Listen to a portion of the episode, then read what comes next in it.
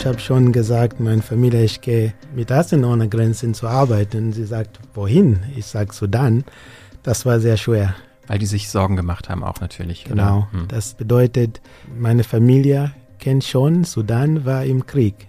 Und das war nicht leicht zu diskutieren mit meiner Familie. Notaufnahme, der Podcast von Ärzte ohne Grenzen. Herzlich willkommen, liebe HörerInnen. Mein Name ist Christian Konradi. Ich bin Podcast-Produzent und Moderator.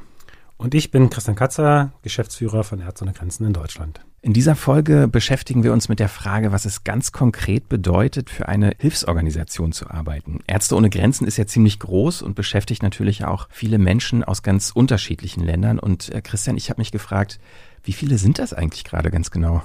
Also meine letzte Zählung war, dass Ärzte ohne Grenzen insgesamt ungefähr 65.000 Menschen ähm, so viel äh, beschäftigt. Genau, ist wirklich groß und äh, der Großteil davon, so letztendlich mehr als 90 Prozent, kommen aus den Projektländern und oft sogar aus den Projektorten. Ein kleiner Teil der Mitarbeitenden reist aus den Ländern wie zum Beispiel Deutschland in die Projektländer zum Arbeiten in die Projekte. Letztes Jahr gab es etwa 6.800 solche internationalen Stellen also vergleichsweise wirklich wenig im Vergleich zu den 65.000 KollegInnen, die ich habe. Ich kann dir sogar das Durchschnittsalter der KollegInnen sagen. Also das Durchschnittsalter lag bei 45 Jahren. Und interessant ist, dass ähm, als ich vor vielen Jahren angefangen habe, da war das niedriger. Und äh, ich habe mich dann gefragt, ähm, in Vorbereitung auf diesen Podcast, ob das wo das herkommt. Und ich glaube, das hat wirklich auch was damit zu tun, dass wir uns als Organisation spezialisiert haben und dass es viel Erfahrung braucht, in den Projekten zu arbeiten und deshalb automatisch halt das Durchschnittsalter der Menschen, die mit uns arbeiten, auch nach oben geht. Und dass die Leute vielleicht auch lange bleiben, vielleicht, oder? Ja, ich glaube, das Beispiel heute sind dann schon zwei Beispiele, die von Leuten, die lange bleiben, aber ich glaube auch wirklich, ähm, wir haben wirklich äh, auch das Eintrittsalter der Menschen, die mit uns in den medizinischen Projekten arbeiten, ist auf alle Fälle nach oben gegangen. Ja, und für diejenigen, äh, die in Projektländer entsandt werden, ist das natürlich auch eine ganz aufregende Arbeit und bestimmt auch nicht immer einfach, kann ich mir vorstellen. Und worauf man sich einlässt, wenn man für eine international tätige Hilfsorganisation arbeitet und wie man sein Leben mit Familie und Freundschaften geregelt bekommt und auch wie man mit belastenden Situationen umgeht, all das wollen wir in dieser Folge besprechen. Genau, und dafür haben wir uns heute Norman Citali eingeladen. Er kann über beides berichten. Ich freue mich total, weil ich mit äh, Norman seit Jahren zusammenarbeite. Norman arbeitet seit dem Jahr 2000 für Ärzte ohne Grenzen und ist in verschiedenen Rollen für Ärzte ohne Grenzen tätig gewesen. Natürlich ist in der Zeit viel rumgekommen. Ja? Ähm, dein Weg führte dich ausgehend von Sambia, wo du geboren bist, unter anderem in den Sudan, nach Liberia, Somalia, Simbabwe. Und heute arbeitest du im Berliner Büro von Ärzte ohne Grenzen als Medical Operations Manager. Was aber nicht bedeutet, dass du nicht mehr reist. Schön, dass du heute da bist, Norman. Herzlich willkommen. Dankeschön. Ich freue mich äh, sehr. Schön, dass du da bist.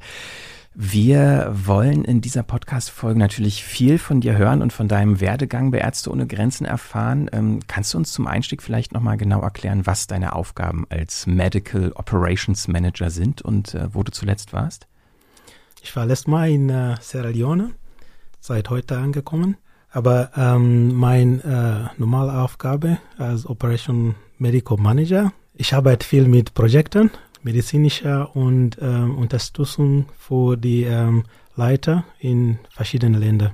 Und um das nochmal zu sagen, ne, also Norman war bis eben noch in Sierra Leone. Also er ist vor ein paar Stunden, wir zeichnen jetzt Mitte November auf, aus dem Flieger gestiegen, äh, ist dann hier zu uns ins Podcaststudio äh, gekommen und vorhin hat er mir auch schon erzählt, demnächst äh, wieder auf dem Weg nach Amsterdam. Also du bist wirklich viel unterwegs. Aber natürlich auch bist du viel mit humanitären Krisen äh, beschäftigt. Also wie kann ich mir diese Arbeit äh, ja in Krisengebieten vorstellen? Was machst du da? Es gibt äh, unterschiedliche äh, Krisen, ähm, dass man äh, im Länder äh, kann vorbereitet, weil wenn man im Länder äh, arbeitet, kann man wissen schon, was ist möglich zu passieren. Ähm, zum Beispiel, ähm, wir können vorbereitet, weil wir wissen, dass Cholera gäbe es in diese äh, Länder. Oder kann sein, dass ähm, gibt es auch an der Krise, wo man kann nicht richtig äh, vorbereiten.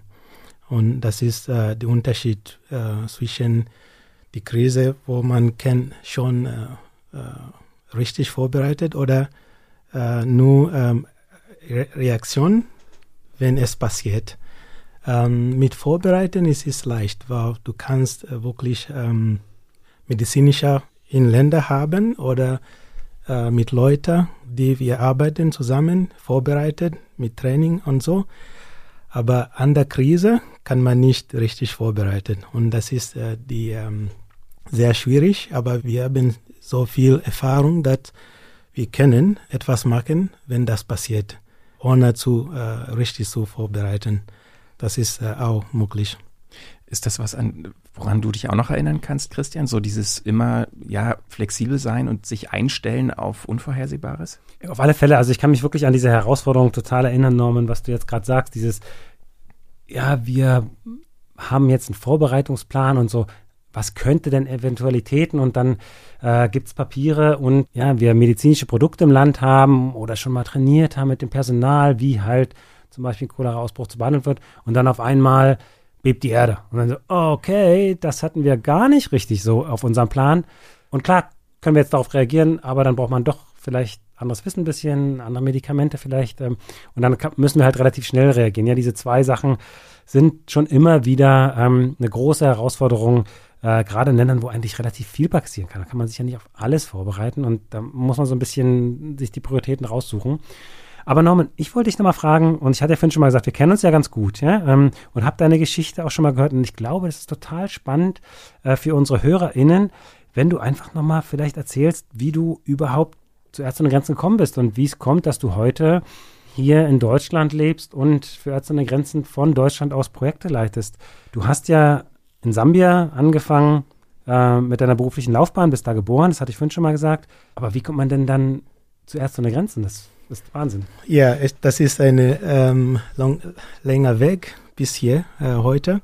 Ich bin Krankenpfleger von Beruf und ich habe schon äh, in Sambia gearbeitet als äh, Krankenpfleger und ähm, ich war beim Nachtschicht und mein Kollege war sehr, sehr glücklich, weil die, ähm, sie hat so viel gewartet, auf ohne Grenzen zu arbeiten, aber wenn das Chance hat gekommen, sie konnte nicht. Und das war sehr, sehr schwer für sie. Und sie hat mir äh, diese Geschichte erzählt. Und ich habe, ohne, ohne zu wissen, was Ärzte ohne Grenzen ist, gefragt, ob ich kann diese Position nehmen. Und ähm, das war ein Witz von mich, mhm. Äh, aber hat schon geklappt. Und das war in Sambia, wo wir haben ähm, Flüchtlinge von äh, Angola und das war ähm, Ernährungsprogramm äh, gearbeitet dahin und ich hatte dieses Gefühl, dass ähm, endlich etwas richtig gemacht haben. Und danach, das, das war nur drei Monate in diese äh, Flüchtlingslager, nach drei Monaten Ärzte ohne Grenzen hat mir gefragt, ob ich kann äh, mehr Monate arbeiten. Ähm, ich habe ja gesagt, ähm, die gleiche Jahr. Wir haben äh, auch Flüchtlinge von äh, Kongo, DRC, nördlich Sambien. Da habe ich auch gearbeitet. Und nach einem Jahr, ich habe schon angefangen zu denken, was bedeutet Ärzte ohne Grenzen. Aber früher hatte ich keine Ahnung, ähm, was Ärzte ohne Grenzen hat gemacht in Sambia. Das ist jetzt schon über 20 Jahre her, ne? Das ist schon verrückt, wenn du sagst, das hat eigentlich alles mit so einem Zufall fast angefangen, dass äh, eine Kollegin nicht konnte und du auch die Organisation damals noch gar nicht kanntest. Und irgendwann bist du dann natürlich auch äh, viel gereist, äh, hast äh, Projekte in unterschiedlichen Ländern äh, besucht. Und da sind wir natürlich auch gleich drauf gespannt, äh, was du uns da alles erzählst von deinen Erfahrungen, die du hattest. Aber ähm, ja, bevor wir die hören, wollen wir noch ein paar Hintergründe zu den internationalen MitarbeiterInnen von Ärzte ohne Grenzen hören. Ärzte ohne Grenzen beschäftigt weltweit rund 65.000 Menschen. 91 Prozent davon arbeiten direkt in den über 70 Projekten der Hilfsorganisation. Der andere Teil unterstützt die Projektarbeit von nationalen Büros aus in verschiedenen Ländern. In Deutschland ist das etwa das Berliner Büro. Zu der Nothilfe von Ärzte ohne Grenzen gehört dabei auch, regelmäßig Mitarbeiterinnen in Projekte in anderen Ländern zu entsenden. In den verschiedenen Krisengebieten arbeiteten im Jahr 2021 mehr als 250 Mitarbeiterinnen, die vom Berliner Büro aus betreut wurden. Mehr als die Hälfte von ihnen war im medizinischen Bereich tätig, daneben aber auch in der Logistik, in der Projektkoordination sowie in den Bereichen Verwaltung und Finanzen. Neun von zehn aller Mitarbeiterinnen von Ärzte ohne Grenzen stammen aus den Einsatzländern. Sie leben vor Ort und arbeiten meist längerfristig für die Hilfsorganisation. Die nationalen Mitarbeiterinnen wie auch die international tätigen Mitarbeiterinnen sind in den Projekten dabei mit verschiedenen Herausforderungen konfrontiert. Wenn wir darauf gucken, ähm, Norman, wie es bei dir angefangen hat im Jahr 2000, als du angefangen hast, für Ärzte ohne Grenzen zu arbeiten, wie war das eigentlich damals in Sambia? So, wie hat die Gesellschaft auf Ärzte ohne Grenzen geschaut? Weil du hast erzählt, dass du die Organisation gar nicht kanntest. Ähm, ja, wie war das damals? Ganz am Anfang. So, wie wurde Ärzte ohne Grenzen wahrgenommen in der Gesellschaft? In Sambia war gar kein Krieg. Da war Flüchtlinge. Und das bedeutet, äh, nicht so viele Leute ähm, hat ähm, Ahnung ähm, auf äh, Arzen Grenzen. Und ähm, wenn ich erinnere, Beispiel Kongo, das ist anders. Das ist anders, weil gibt es Krieg manchmal und, und manche Leute weiß schon, was Arzen ohne Grenzen macht. In Sambia ohne Krieg, da war ein bisschen schwer, weil da war nichts äh, zu, ähm, zu vergleichen, äh, was macht Arzen ohne Grenzen. Aber wichtiger war, ähm, während die äh, Flüchtlinge in, in Sambia von Angola oder äh, DRC, äh, Kongo, da war ähm, HIV auch, das war wichtig ähm, äh, in Sambia, war südlich, auch in Zimbabwe und Botswana. Das war sehr schwer äh, für die Leute und Ärzte ohne Grenzen hat damals ähm, etwas mit HIV äh, zu tun und danach, das war leicht. Äh, die Leute äh, wusste, dass äh, Ärzte ohne Grenzen ist eine medizinische Organisation, äh, nicht nur äh, Flüchtlingeorganisation. Und das war ähm, äh, ein bisschen äh, anders, wenn ich äh, sage, meine Familie, ich arbeite mit Ärzte ohne Grenzen, das war die Vergleichbarkeit war mit äh, Flüchtlingen oder HIV, bis ich ähm, hatte die äh, Möglichkeit, ähm, außer meinem Land zu arbeiten. Das, das bedeutet anders. Wenn, ähm, ich habe schon gesagt, meine Familie, ich gehe äh, mit Ärzten ohne Grenzen zu arbeiten. Sie sagt, wohin? Ich sage Sudan. Das war sehr schwer. Äh, sehr schwer Diskussion, weil das war jetzt anders. Weil die sich Sorgen gemacht haben auch natürlich. Genau. Hm. Das, das bedeutet, meine Familie kennt schon, Sudan war im Krieg. Und, und das war sehr nicht, nicht leicht zu diskutieren mit, mit meiner Familie. Genau, wir haben da nochmal recherchiert und letztendlich ein kurzer Einschub. Der Konflikt in der Region im Sudan, der bis heute andauert, der hat damals schon existiert. Deswegen bist du ja damals, äh, Norman, dorthin gegangen zum Arbeiten. Und wir haben äh, einen äh, O-Ton gefunden, das von Samuel Kipketig, der Labortechniker war im Südsudan. It was horrible. I never seen this before in South Sudan. Children, women, elderly people were shot dead. One of our staff was in the was his children was all of them uh, killed in the airstrip. They were all found. He found all his family killed in the airstrip. It was very very very bad. I felt so so bad. I mean, I was touched. Eh? I mean, we just found people, the relatives, the, the, the wife, the children was found dead on the on the airstrip. It's really very scary. Ja, Samuel berichtet, wie gefährlich und schrecklich die Lage damals äh, im Sudan war. Er spricht von, davon, dass von einem äh, unserem Kollegen die gesamte Familie umgebracht wurde. Also es ist schon ziemlich dicht an den Teams dran. Norman, wie seid ihr denn damals in der Familie mit der Situation umgegangen? Wie habt ihr das diskutiert? Ob du in den Sudan gehen solltest oder nicht? Ähm, ihr habt bestimmt darüber gesprochen, welche Sicherheit es geben kann und welchen Schutz für dich. Denn jeder hat ja seine eigene Interpretation von Risiken. Wir hatten das ja gerade schon von den Mitarbeitenden, aber in den Familien ja auch. Ja, also mich würde es wirklich mal interessieren, wie die Diskussion damals bei euch zu Hause war und äh, was dann das bewogen hat, dass du dich entschieden hast, ja, ich nehme das Risiko auf mich und werde mit Ärzten ohne Grenzen im Sudan arbeiten. Das, das war nicht leicht, die Diskussion mit meiner Familie, ähm, weil gibt es so viel in Medien. Mhm. Und in Medien gibt es so viel, dass äh, das bedeutet, was meine Familie wusste, was, was ist äh, passiert in Sudan. Das war die, die wichtige Thema, ein bisschen zu erklären, dass gibt es Sicherheit, ähm, wenn die Leute äh, arbeiten mit ähm, Ärzte ohne Grenzen und dahin die Leute, äh, die Leute zu helfen. Mhm. Ich kann mir auch vorstellen, dass es äh, schwer war, dann auch deine Eltern zu beruhigen und auch denen so eine Sicherheit zu vermitteln. Ne? Die musstest du dir ja selbst auch geben können, die Sicherheit. Also wie kann man das in so einer Situation, das Risiko richtig einschätzen und auch ja so für die eigene Sicherheit äh, sorgen, also in der Organisation?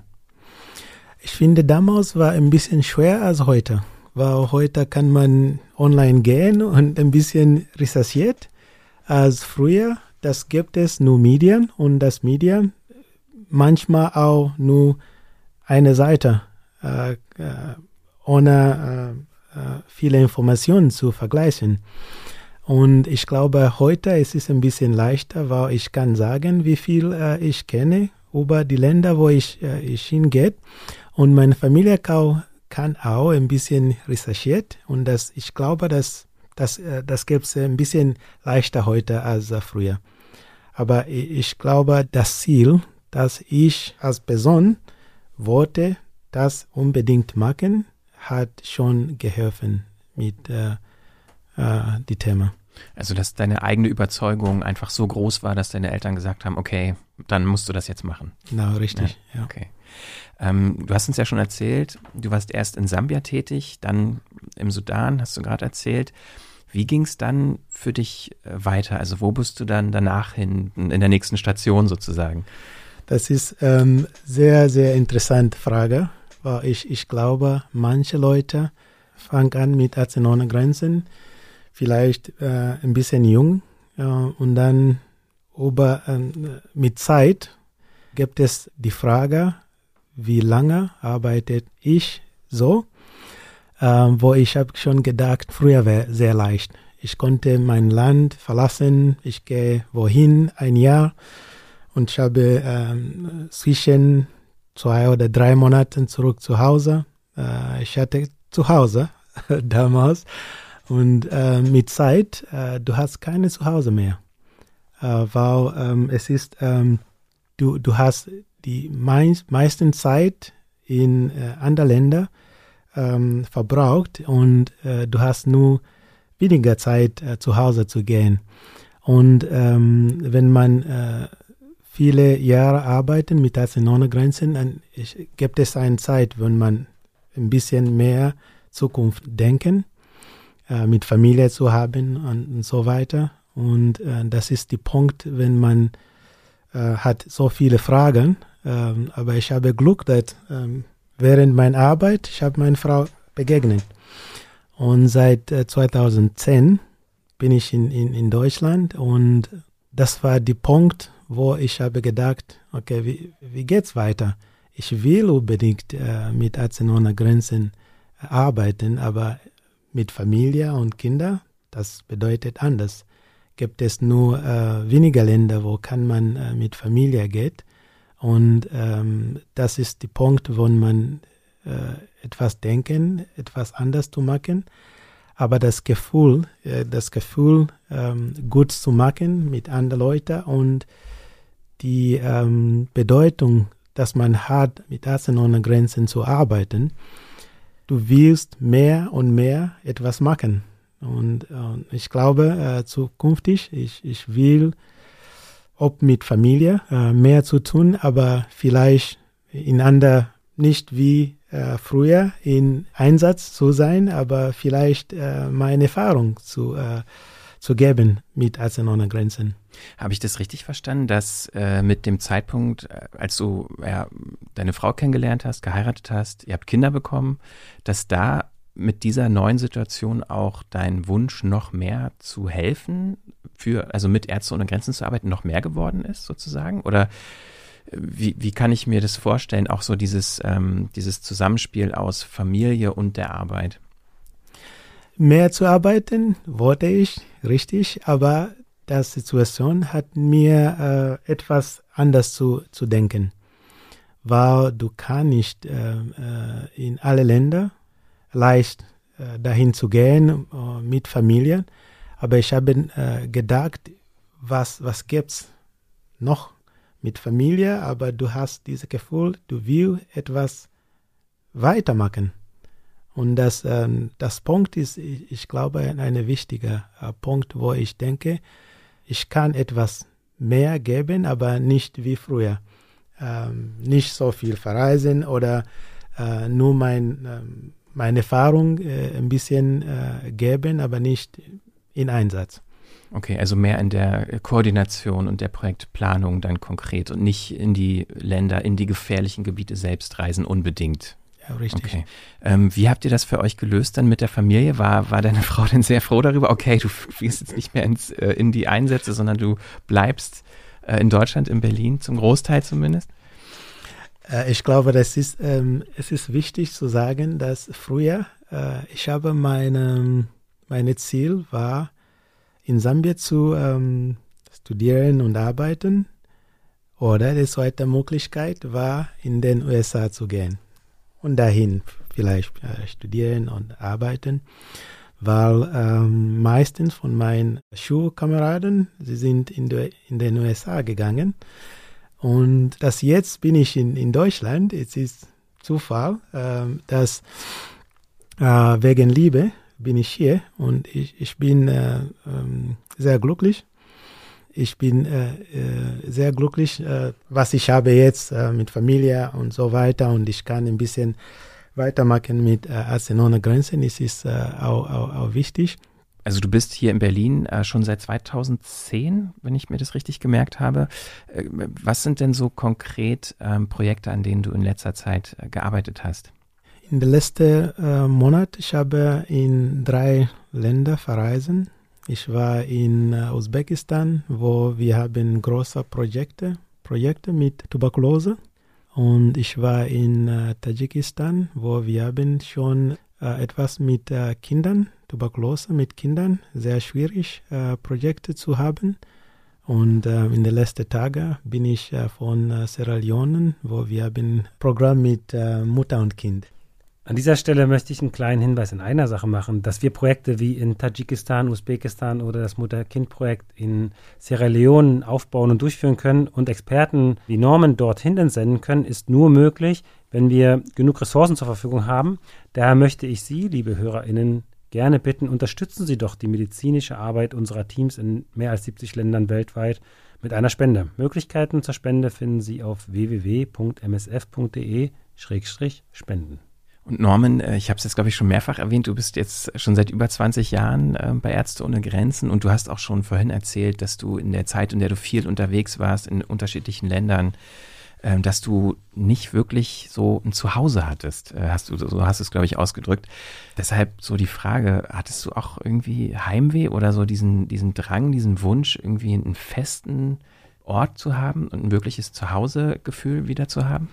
Richtig. Früher war es wichtig für mich, ähm, jedes Jahr ähm, zwei oder drei Monate zu Hause zu gehen. Und ich habe probiert, eine Zuhause zu haben. Ähm, das war weniger und weniger. Und ich habe äh, alle meine Sachen nicht mehr ähm, äh, als früher. Und ich, ich, ich glaube, das ist ähm, ein bisschen schwer von Anfang, aber wenn man mehr, mehrmals äh, Arbeiten mit der Ärzte ohne Grenzen, das ist fast wie normal. War, es war möglich, ähm, mit Familie zu reden, äh, nicht nur ähm, mit äh, Telefon direkt, aber mit alle Möglichkeiten mit äh, WhatsApp, Trima und others. Das ist jetzt, äh, jetzt besser als früher. Was ist möglich zu, zu denken? Ich glaube, ich habe probiert, äh, äh, mehr als äh, drei Monate zu Hause zu, zu, zu sein, das, das heißt in Sambia. Und während dieser Zeit, ich habe meine Familie vielleicht zweimal gesehen oder getroffen. Und das, das bedeutet manchmal, das ist nur im Kopf das Gefühl, dass du willst zu Hause zu sein, Aber wenn du bist zu Hause, das ist fast wie, du siehst die, die Familie, die, die gleiche Zeit, wenn du bist ein Jahr in Einsatz. Ich glaube, das kennt man auch in Berlin, in der ja. Großstadt, wenn man lebt, obwohl man quasi neben gegenüber wohnt, sieht man sich auch irgendwie manchmal nur zweimal im Jahr. ja. ja. Also dieses Familienzusammenleben, äh, wenn man für eine international tätige Hilfsorganisation arbeitet, kann man aber, glaube ich, sagen, ist und bleibt einfach trotzdem eine Herausforderung, weil man immer viel unterwegs ist. Und äh, in dem Zusammenhang haben wir auch noch ein anderes Beispiel mitgebracht. Genau. Wir haben auch mit äh, Sandra Lucidi und ihrem Partner Christoph Janköfer gesprochen zu demselben Thema, weil es einfach spannend ist, wie unterschiedlich es doch ist. Ja, und, und Norman, ich finde es total spannend, was du von deiner Familie in, in Sambia erzählst. Und mit den beiden haben wir darüber gesprochen, wie es denen denn geht. Denn Sandra arbeitet seit 2004 für uns. Sie organisiert Aufklärungs- und Präventionskampagnen im Bereich HIV, Cholera und Malaria. Und Christoph arbeitet bei uns als Projektkoordinator. Kennengelernt haben sich die beiden beim einem Einsatz in Angola und ähm, sind oft in verschiedenen Ländern im Einsatz gleichzeitig. Wie da so ein Alltagsleben aussieht, erzählen die beiden uns jetzt. Als äh, Paar mit Kindern war ich in den letzten Jahren schon zwei Jahre in Indien, anderthalb Jahre in Sudan, drei Jahre in Mosambik und ein Jahr in Mexiko. Und jetzt äh, befinde ich mich in Honduras. Bis letztes Juni habe ich alleine in ähm, Guatemala gearbeitet in einem Projekt mit Schwerpunkt Migranten. Ähm, was verbindet für mich äh, Ärzte ohne Grenzen und ähm, Familienleben? Wie kann man die zusammenbringen? Also ich denke, man braucht hauptsächlich Flexibilität. Flexibilität ist von jeder Familie Mitglieder erwartet. Wir sind hier, wir sind vier. Ich, mein Mann Christoph, der ist auch bei Ärzte ohne Grenzen tätig als Projektkoordinator und zwei Kinder, die sind zwölf und sechzehn. Die sind beide in Berlin geboren, wo wir in der Regel äh, zwischen Einsätze äh, wohnen. Und eingeschult worden ist eine in der Deutschen Schule in Neu-Delhi. Äh, Flexibilität heißt für uns jede zwei Jahre ungefähr umziehen und auch, dass eine von uns immer wieder für drei, vier Monate weg ist. Eine von uns heißt ich, weil in der Regel ist Christoph in der Hauptstadt und äh, es gibt keinen Einsatz für mich, kein, keine Stelle für mich. Das heißt, ich packe meine Sachen und bin auf Einsatz in, entweder in einem Land in der Nähe, in der Region oder ganz, äh, ganz woanders. Wow, also ich muss schon sagen, wenn ich das so höre, auch Norman, was du erzählt hast, also in meiner Familie wird schon darüber diskutiert, ob es irgendwie machbar wäre, mal aufs Land zu ziehen oder einen Stadtteil zu wechseln. Und äh, diese Art von Flexibilität ist natürlich ein ganz anderes ähm, Level. Also beide jetzt auch, ne, Sandra, äh, Norman, gleich auch noch Christoph klingen doch alle sehr positiv. Und ich frage mich aber, wie denn die Familie äh, damit umgeht, sich immer wieder neu anpassen zu müssen und so flexibel äh, sein zu müssen. Und ich glaube, dazu hat Sandra zumindest auch schon was erzählt. Das ist machbar, man vermisst sich, aber man wächst, auch professionell. Und es ist wichtig, dass man für mich, dass man die gleiche, nicht, nicht die gleiche Erfahrungen hat, aber ähnliche, dass man sich über die gleichen Themen tauschen kann, dass man das gleiche äh, Lebensperspektiv hat, äh, dass man die gleiche Visionen hat. Den Kindern gefällt, sagen wir so, unterwegs zu sein. Äh, nicht einfach für denen auch jede zwei Jahre Schule, Freunde zu wechseln, aber es ist so. Und die können auf jeden Fall äh, mit ihren Freunden in Kontakt bleiben, E-Mail schreiben immer wieder oder WhatsApp oder zusammenspielen. Und ähm, langsam, das sind jetzt Pre-Adoleszenten, die wollen langsam zurück nach Berlin. Aber mir ist wichtig, dass die auch ein bisschen von der Welt gesehen haben und haben gesehen auch, dass äh, eigentlich äh, uns gut geht, verglichen zu anderen. Ach ja, die liebe Pubertät, da kann ich auch ein Lied von singen. Aber hier nochmal die Perspektive und Christoph dazu.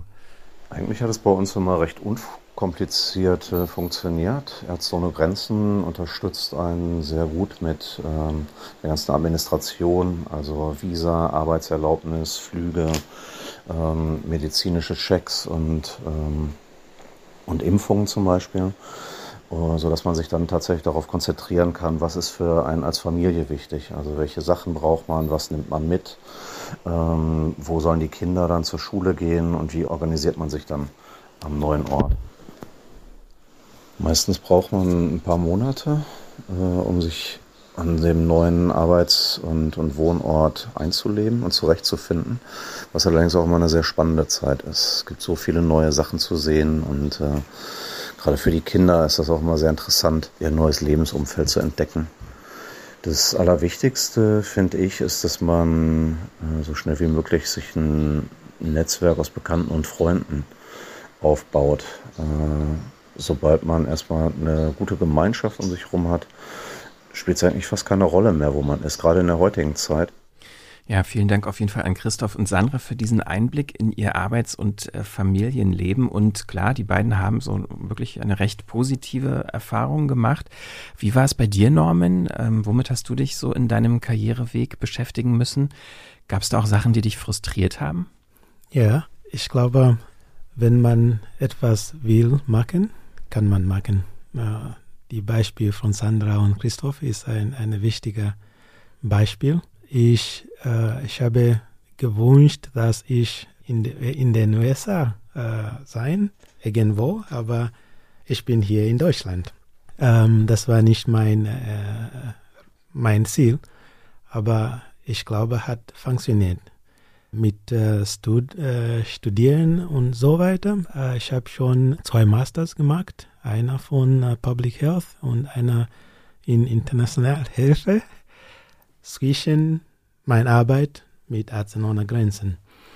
Und äh, das bedeutet, dass wenn man etwas machen will, kann das passieren. Äh, und ich glaube, das ist ähm, auch wichtig. Ich habe mein Ziel erreicht und, äh, während dieser Situation mit Ärzte ohne Grenzen und verreisen hier und, äh, und her. Ähm, es ist möglich. Mit äh, Schwierigkeit, äh, ich glaube, hat nur, das ist nicht nur die Schwierigkeit, wo war, ich habe nicht was gemacht, was ich habe gewünscht. Äh, das war nur ähm, die Punkt, wo man sagt, vielleicht ist es nicht möglich, die gleiche Leben mit Ärzten ohne Grenzen, mit Kindern und so weiter hin und her zu verreisen. Und das Bilanz zu finden, ich, ich glaube, das ist wichtige Challenge sozusagen, äh, wo ich musste das Ziel klar machen und es ist möglich. Ich kann jetzt mit Kindern und Familien zu arbeiten, aber das das ist anders. Ich kann nicht in Jemen gehen mit meiner Familie zum Beispiel. Ich kann nicht in Sudan gehen. Äh, Weil es dort einfach zu gefährlich genau, ist. Genau, genau. Und ich, ich glaube, gibt es auch Länder, wo kann man dahin mit Familie arbeiten. Zum Beispiel in Tadschikistan kann ich äh, mit Familie arbeiten oder Sierra Leone kann ich äh, mit Familie arbeiten. Das ist möglich, alles ist möglich. Eine andere Herausforderung, ähm, und ich glaube, Christian, du hattest das gerade auch schon mal angerissen, ist auch, ähm, dass wir ja als Organisation, wenn man mit Ärzte und Grenzen arbeitet, immer den kranken Menschen in verschiedenen Projekten ja, das ein Teil von dem zur Verfügung stellen kann, was sie brauchen, ja, eine Gesundheitsversorgung. Aber oft ist ja noch viel mehr dahinter. Ja, also oft äh, ja, ist Krieg, Vertreibung und es sind so Sachen, die wir als Ärzte ohne Grenzen gar nicht angehen können. Das ist nicht unsere Aufgabe und das können wir nicht, sodass dann immer auch, ja, so diese Herausforderung bleibt, damit umzugehen und den Kontakt mit eventuell FreundInnen, äh, mit Familienmitgliedern nicht zu verlieren. Das ist extrem wichtig und dazu haben wir mit unserer Kollegin Athena Viscusi gesprochen, die medizinische Sozialarbeiterin ist. But what we do know is that social connection is one of the most important ways of preventing burnout. Wir wissen, dass soziale Kontakte sehr wichtig sind, um Burnouts vorzubeugen. Es ist wichtig, mit dem Team vor Ort in Verbindung zu bleiben, aber auch mit den Menschen zu Hause, per Telefon, Skype, E-Mail, was auch immer funktioniert. Fast alle Projektmitarbeiterinnen haben Schwierigkeiten, sich wieder einzugewöhnen, wenn sie für eine gewisse Zeit zurückkommen. Die Rückkehr zu all dem Reichtum und dem Überfluss dieser Gesellschaft kann ein Schock sein.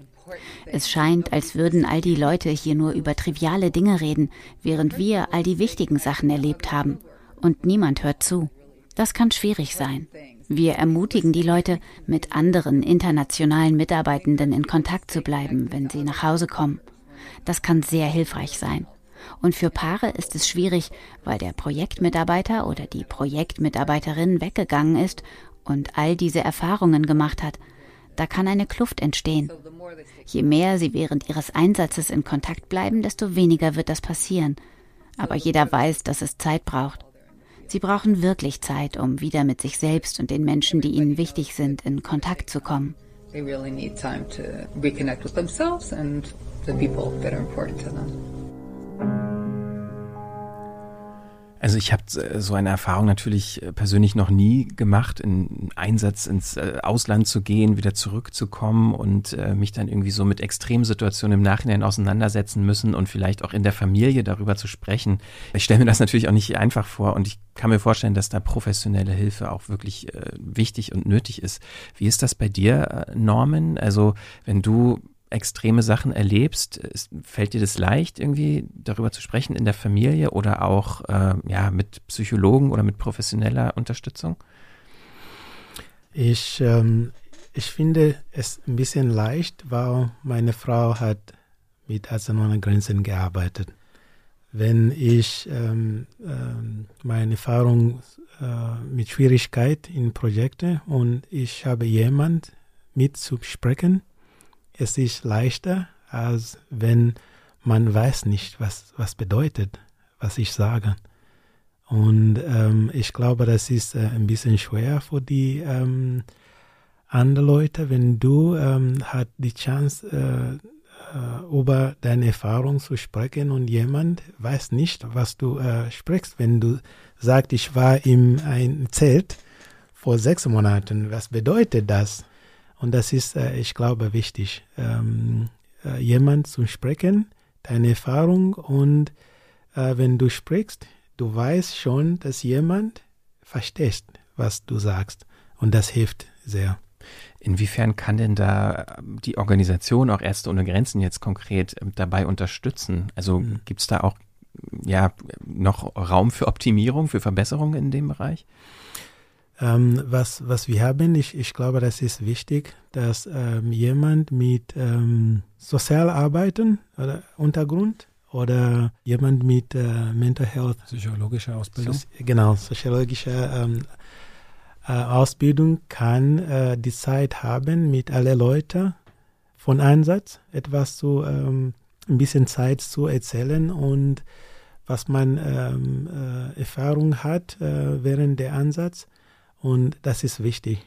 Ob dein äh, Einsatz war leicht oder schwer, gibt es jemand mit zum Sprechen und gibt es Hilfe, wenn Hilfe brauchst. Wie betrachtest du das so, äh, Christian? Also als Organisation sozusagen, aus der Sicht der Organisation, wie man äh, ja, Dinge verbessern kann, wenn es um mentale Gesundheit geht zum Beispiel? Also ist da noch, ja, siehst du da noch große Baustellen oder seid ihr da gut aufgestellt? Ich glaube, da ist schon immer noch ähm, Platz nach oben, einfach weil wir halt verschiedene Sachen anbieten. Ja? Also gerade für internationale Mitarbeitende. Und da haben wir halt die Vorbesprechung, wir haben eine Nachbesprechung, ein Ange Gesprächsangebot, auch mit vielleicht so ein niederschwelliges, einfach mit ehemaligen Kolleginnen zu sprechen, etc. Ich glaube, da müssen wir noch hingucken für die, die es dann annehmen oder die, die es nicht annehmen. Ja, also da ist eine große Lücke und ich, das, was ich schon immer mal vorhin angerissen habe, wir ja, die Hauptzahl unserer Mitarbeitenden sind ja nicht die, die reisen und denen auch einen Zugang zu psychologischer Unterstützung zu geben, ist es, was wir in den letzten Jahren wirklich angefangen haben. Aber ich glaube, da ist wirklich, äh, da müssen wir echt noch besser werden. Wir konzentrieren uns im Moment hauptsächlich auf Länder, wo wirklich Krieg herrscht, ja zum Beispiel im Jemen, ja, wo wir regelmäßig Psychologinnen äh, und Psychologen in die Projekte schicken, um halt auch den Mitarbeitenden im Jemen da einen Zugang zu ermöglichen. Ja, und, ähm, und ich glaube, dass wir das noch äh, viel mehr ausbauen müssen, einfach uns um das Personal zu kümmern, auch von, ja, letztendlich auch die Fahrer und äh, die KrankenpflegerInnen vor Ort, dass die halt wirklich eine gute Unterstützung bekommen, um mit dem enormen ähm, psychischen Druck, der immer äh, im Gesundheitswesen herrscht und dann besonders noch in den Situationen, in denen wir arbeiten, dass die damit gut umgehen können. Also auf jeden Fall noch ähm, Arbeit für die Zukunft. Ähm, Norman, wenn du dir was wünschen könntest für die Zukunft äh, bei Ärzte ohne Grenzen, ähm, wenn du so nach vorne schaust, was, was wäre das für dich? Ich, ich, ich, hab, ähm, ich glaube, mein Wunsch ist ein bisschen schwierig. Raus damit. Weil ähm, wir arbeiten in, in Ländern, wo ähm, manchmal ist Krieg oder etwas, was ist äh, wichtig zu ähm, humanitären äh, Hilfe. Und ich weiß, dass was wir machen als Ärzte ohne Grenzen ist nur die Hilfe, medizinischer oder humanitär. Aber wir ändern gar nichts, das Krieg. Das ist äh, ein bisschen schwer, das Gefühl zu haben.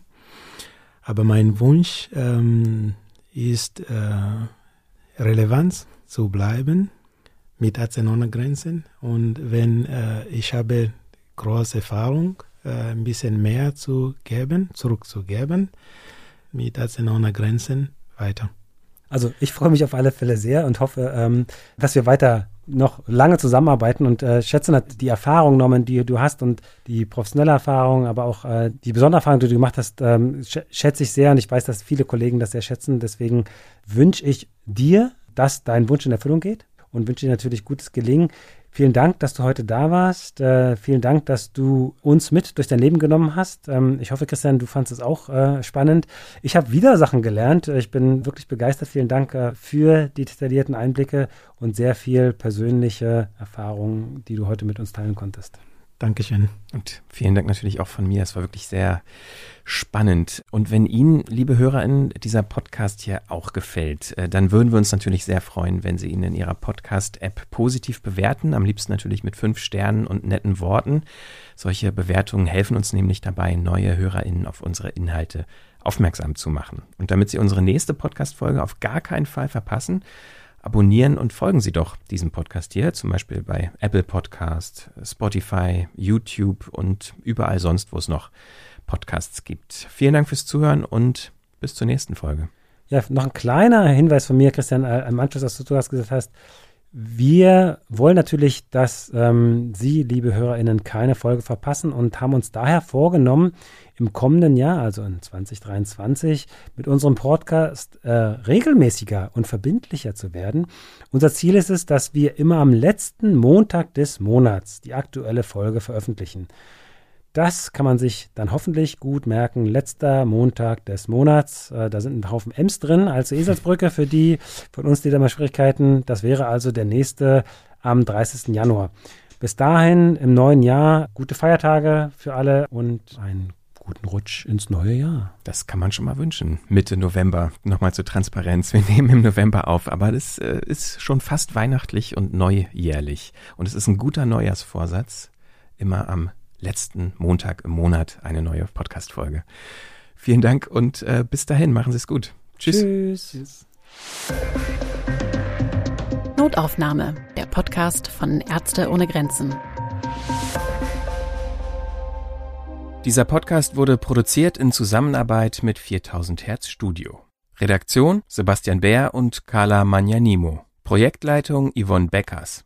Aufnahmeleitung und Produktion Christian Konradi.